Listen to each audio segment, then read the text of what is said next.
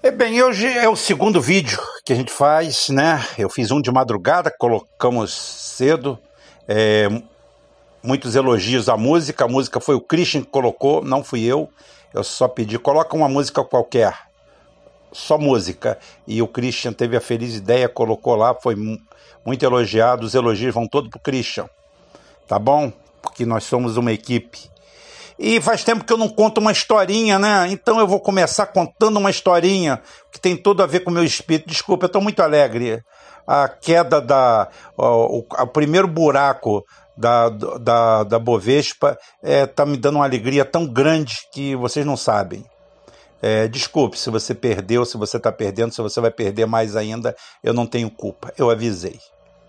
Eu avisei. Eu aviso há muito tempo. E não estou feliz por estar tá acertando, não. Ah, acertar era consequência normal. Tá? Normal. Eu não precisei estudar, é, ser considerado o melhor economista por anos seguidos, por não sei qual entidade. Eu não precisei ir nos Estados Unidos para ser reconhecido, para falar que esse puteiro ia foder todo mundo. Calma que só está começando. Mas deixa eu contar a historinha. É, que tinha um escritório na rua, né? É, aí tinha uma placa lá, Doutor Ariovaldo, era um advogado. Aí o cara passou, abriu a porta, botou o pescoço para dentro. Tinha uma atendente e ele falou assim: Eu poderia falar com o doutor Ariovaldo? Ela falou assim: Olha, infelizmente o doutor Ariovaldo faleceu faleceu a semana passada num acidente. Aqui nós estamos funcionando ainda porque temos muitas obrigações. Ah, tá bom. No dia seguinte, ele passou lá, abriu a porta e falou assim: É, bom dia, bom dia, meu. Eu queria falar com o doutor Ariovaldo. Falou: Olha só, o doutor Ariovaldo, eu falei com o senhor ontem, o doutor Ariovaldo sofreu um acidente e morreu, veio a falecer. Tá? Família está consternada, nós estamos abertos aqui por causa disso. Ah, tá bom, tá bom, muito obrigado. Passado outro dia, ele passa, entra e fala assim: O doutor Ariovaldo, por obsequio, falou: Meu senhor, eu já falei, o doutor Ariovaldo morreu, faleceu num acidente, acho que o senhor não entendeu direito. Ah, tudo bem, tudo bem, tudo bem. Ótimo, desculpa. E foi embora. Lá pela quinta vez ele entra, a mulher já olha para ele e fala assim: o doutor Ariovaldo. Ela fala assim: vem cá, o que, que eu preciso fazer para o senhor entender que o doutor Ariovaldo morreu, faleceu, sofreu um acidente? Ela falou assim: eu sei, minha filha, eu sei disso. Eu conheci aquele filho da puta. E é o seguinte: é tão bom ouvir alguém falar que ele morreu que eu não resisto à tentação, entro aqui só para ver você falando que ele morreu. É tão bom. É mais ou menos o que eu falo sobre a Bovespa. Ô, oh, Rubem, você é contra o crescimento do país? Não, não, eu sou a favor do crescimento do país. Eu quero explicar para vocês que eu nunca estudei economia, acho que eu nunca estudei nada, né? Eu fiz o que se chama um colegial feito nas coxas e depois fiz nove provas aí num provão desse e me deram segundo grau e, e tive uma formação técnica de mecânico na Petrobras interna, o que me deu direito a CREA e tudo. Não tenho CREA porque eu não quero pagar 700 conto por ano para uma coisa que eu não exerço, mas graças a Deus sou habilitado para CREA para tudo, porque sou técnico mecânico, mas fui feito pelo mundo e eu quero explicar para vocês, de uma forma clara e sucinta, é, que dinheiro não é negócio. Dinheiro não é um bem de serviço. Dinheiro é uma unidade de serviço. Dinheiro não é negócio para ninguém. O dinheiro é a representação gráfica de uma unidade de serviço em que os sionistas descobriram, Bruce já está me dando a razão ali, tá? É uma unidade de serviço feita para se você precisar um quilo de milho, não precisar levar uma leitoa. E vice-versa. É a precificação do trabalho. Isso daí explica, inclusive, basicamente, como funciona a emissão de moeda e a inflação. A base, a base. Ou seja, É, o que eu quero explicar para vocês por que a bolsa é, é, com uma bolha dessa é um péssimo negócio e vai explodir sempre, é que é o seguinte: um dinheiro, um dinheiro é igual a uma laranja.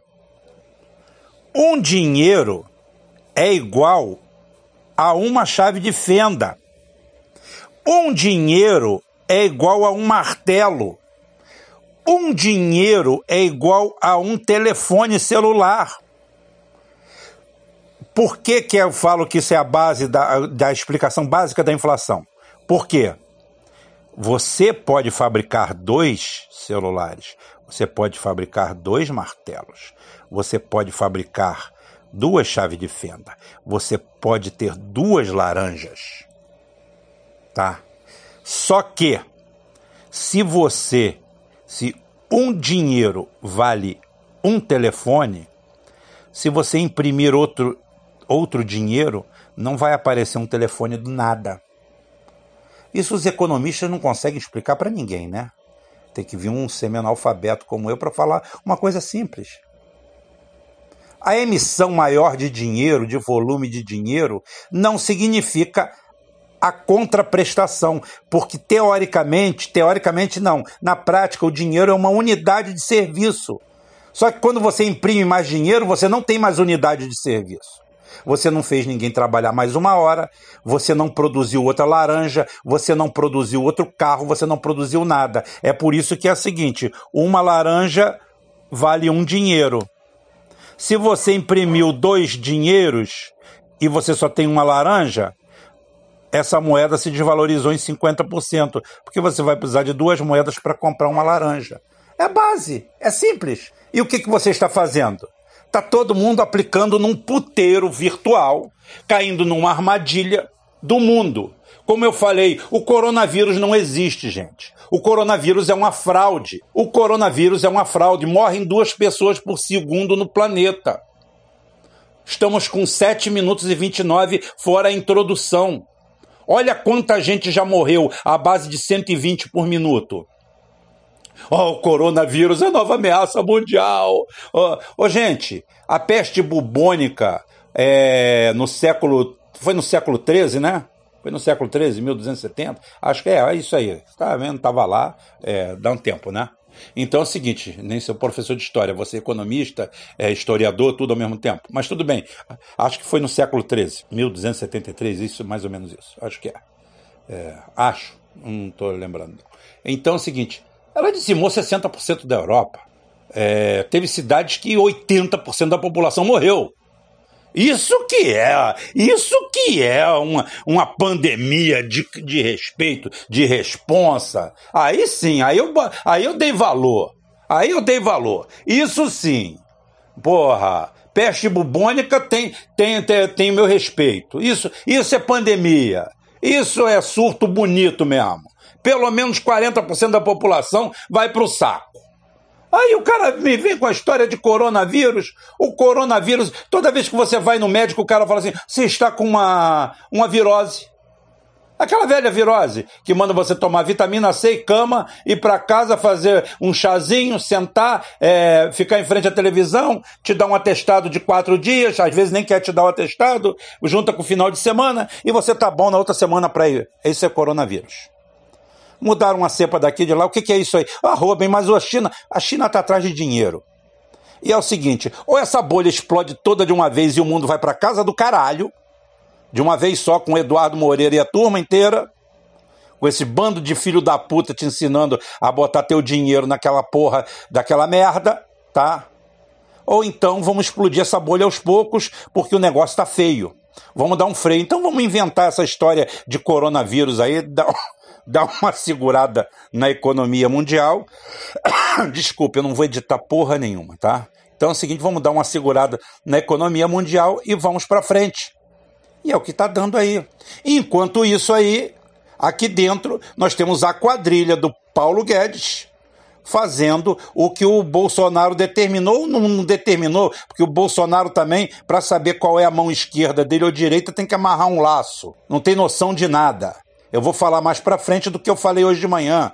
Ele tá assumindo lá, oh, eu, eu sim, eu, eu, eu reparti mesmo, eu, tô convocando o pessoal. Eu tô começando a achar que ele é tão ignorante, tão boçal, que ele não conhece o artigo 85 da Constituição Federal.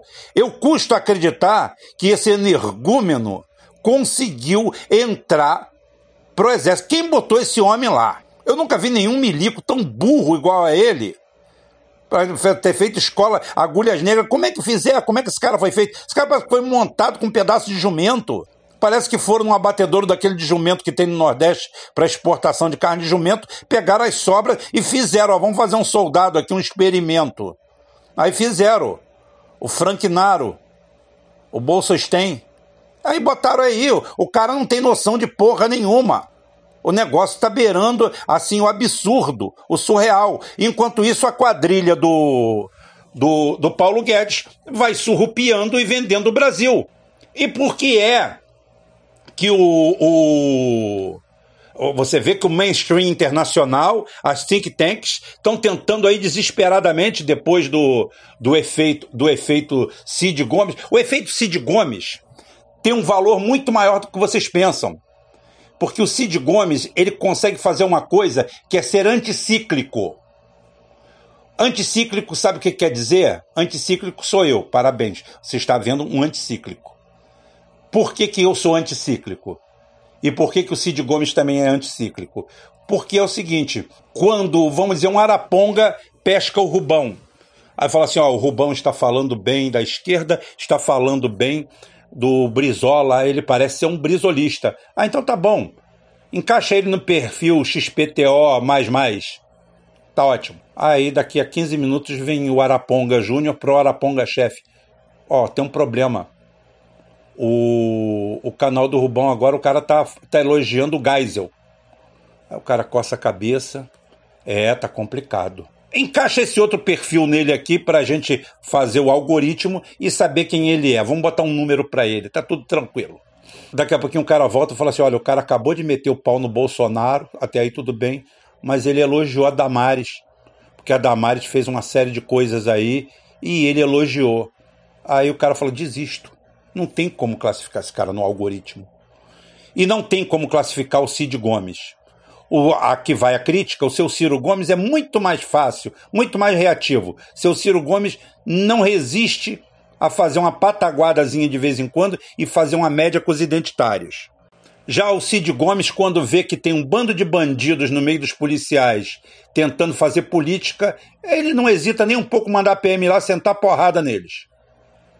Como fez agora. Todo mundo queria que ele fosse para casa cumprir as leis e as normas. É claro que ele pegasse o algoritmo dele pendurasse na pescoço, como todo mundo tem um algoritmo, e fosse fazer o que se espera que um político faça. Vá para a tribuna, reclame, faça um discurso lindo daquele que petista adora espalhar por todo mundo, entupir o WhatsApp de todo mundo com aqueles discursos edificantes que não dão emporra nenhuma, porque no final do dia vai todo mundo tomar uísque de 15 mil reais a garrafa no, no anexo lá.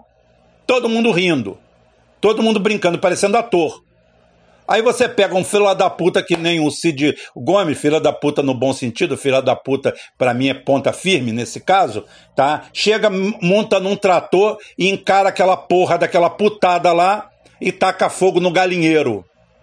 Isso é ser anticíclico. Isso é fugir do algoritmo aí o sistema imediatamente arruma uns prêmios pro Lula, bota lá, é, cidadão honorário de um galinheiro da beirada de Paris, vai lá, chama o Lula, aí vai o Lula, daqui a pouquinho tá a cobertura toda em cima do Lula, porque o medo, o medo é exatamente, por quê? Porque o Ciro Gomes, cobrança minha aqui, já tô cobrando, já tô cobrando, o Ciro Gomes assumiu publicamente que vai reverter essas privatizações. O Lula não fez porra nenhuma disso. O Lula não fez porra nenhuma disso. Nada. Manteve toda a roubalheira do PSDB, como se hipoteticamente o PT agora voltasse, faria a mesma coisa com todo o roubo e todo o assalto do, do Paulo Guedes e a quadrilha que o Bolsonaro colocou na economia do Brasil, para destruir logo com tudo Porque os caras estão se comportando exatamente. É, é, o que eu falo. Por que, que eu falo que eles são bandidos e ladrões? Porque eles se comportam como tal. O ladrão é aquele cara. Por que, que o cara vende, um, vende para você um carro que vale 100 mil no mercado por 2 mil reais? Porque ele é roubado. Aquele cara que está te vendendo ele por 2 mil reais, ele tem a posse, não tem a propriedade. Ele tem a posse do carro, porque ele roubou o carro. É o Paulo Guedes. O Paulo Guedes, ele não tem a propriedade da Petrobras, ele tem a posse da Petrobras. E ele está vendendo. Aí depois volta um Lula ou um petista e vai dar o título de propriedade para o cara que comprou um roubo, como fez com a Vale do Rio Doce e com outras que criou o, o, o, golpe do Banestado. Eu vejo aí um movimento, é, ah, vamos, vamos botar o, o Banestado dar na mão do PT. Gente, o PT está envolvido até o pescoço no Banestado. O PT está envolvido até o pescoço no Banestado. Foi um acordo de quadrilhas com o PSDB para lavar o dinheiro da roubalheira das privatizações do PSDB, dossiê Caimã. Cadê o pobre castor, o pastor Caio Fábio? que era amigo íntimo do Lula de frequentar a casa e foi traído por ele? Vocês acham que o Lula vai mexer em alguma coisa de Banestado? Esqueçam do Lula. O Lula serve para isso para ir lá em Paris receber o título de cidadão honorário, é honorário disso, honorário daquilo. Daqui a pouquinho, o Lula não faz parte. O Lula honorário da Silva, tá? Luiz Lula honorário da Silva. É honorário em tudo, até como estadista. Estadista honorário, porque na hora H simplesmente fez o jogo da elite. E o Cid Gomes passa por cima todo disso tudo. Isso é sensacional, é maravilhoso. Isso dá uma nova sensação e uma nova perspectiva para tudo que a gente está vendo e vivendo aí. Não tenho dúvida nenhuma, a gente está virando uma página. E o pior de tudo agora, gente, porque agora é bate-papo direto, é bate-pronto, não tem conversa. Vou responder a principal pergunta que todo mundo está fazendo. Rubem, é, eu, não, eu não te entendo. É uma pergunta assim, bem, bem petista, sabe? Bem petista. Aquela pergunta que você até vira a cara porque o cheiro de, de cannabis vem muito na sua cara. Aí você. Ô, oh, Rubem, é, você disse. Você está se contradizendo? Você está se contradizendo porque você disse que governo ruim é, sai no voto. Você agora está pedindo impeachment. Eu não estou pedindo impeachment de ninguém, eu estou pedindo providências.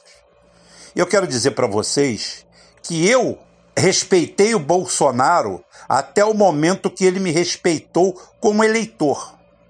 A partir do momento que ele atropela o artigo 85 da Constituição Federal, foi ele que escolheu as armas. E a política, como eu falei, são como as nuvens no céu. Você olha para o céu, as nuvens têm um formato. Eu, desde criança, tenho mania de olhar para as nuvens e olhar um elefante, um hipopótamo, um rinoceronte, um beija-flor ou qualquer coisa. Quando você olha para o lado zoológico, mudou. Aí você faz aquele testezinho, é, tipo aquele que o cara faz na empresa para ver que você não é doido, tá? ou, ou realmente ver que você é doido para ir trabalhar. No meu caso, que fui trabalhar embarcado, era para ver se eu era doido o suficiente para trabalhar naquela porra. Que aquilo lá não é para não é para qualquer um, ainda mais na perfuração quando eu entrei. Então é o seguinte: você olha para o céu e mudou tudo. E quem mudou o cenário, quem mudou a porra toda, quem mudou tudo, foi o Bolsonaro. Foi ele que fez essa escolha. Péssima escolha, diga-se de passagem, porque pelo que me consta aqui, as minhas abelhinhas, os meus passarinhos, os meus pardais, e os meus parceiros, meus amigos, meus colaboradores, muitos que não querem ter o nome divulgado porque não podem ter o nome divulgado. Não é por covardia, é por estratégia, mostrando o que, o que, que existe por trás disso. Que simplesmente, graças a apoiar a quadrilha dos seus filhos, a gangue dos seus filhos, o Bolsonaro entrou em rota de colisão com os militares. E esse dia 15 de março está para passar por um fiasco completo e pode talvez o, bolso, o, o Mourão ter que já toque de caixa ir no alfaiate fazer o terno da posse. Porque isso não vai ficar assim.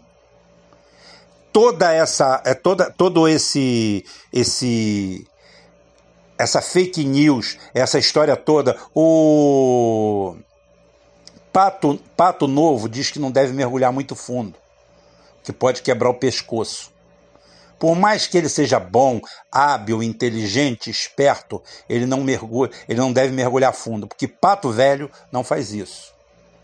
E os patos novos do filho do Bolsonaro simplesmente estão fazendo pirueta. Acharam que descobri... acharam que a política está aí há 500 anos e estavam esperando a genialidade deles para dominar o cenário. Já se fuderam com a Operação Nordeste. E agora vão se fuder com essa daí que botaram o pai e vão tirar o cargo do pai.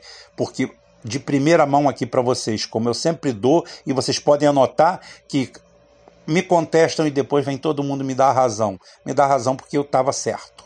Tá? Os filhos do Bolsonaro estão colocando ele no olho do furacão.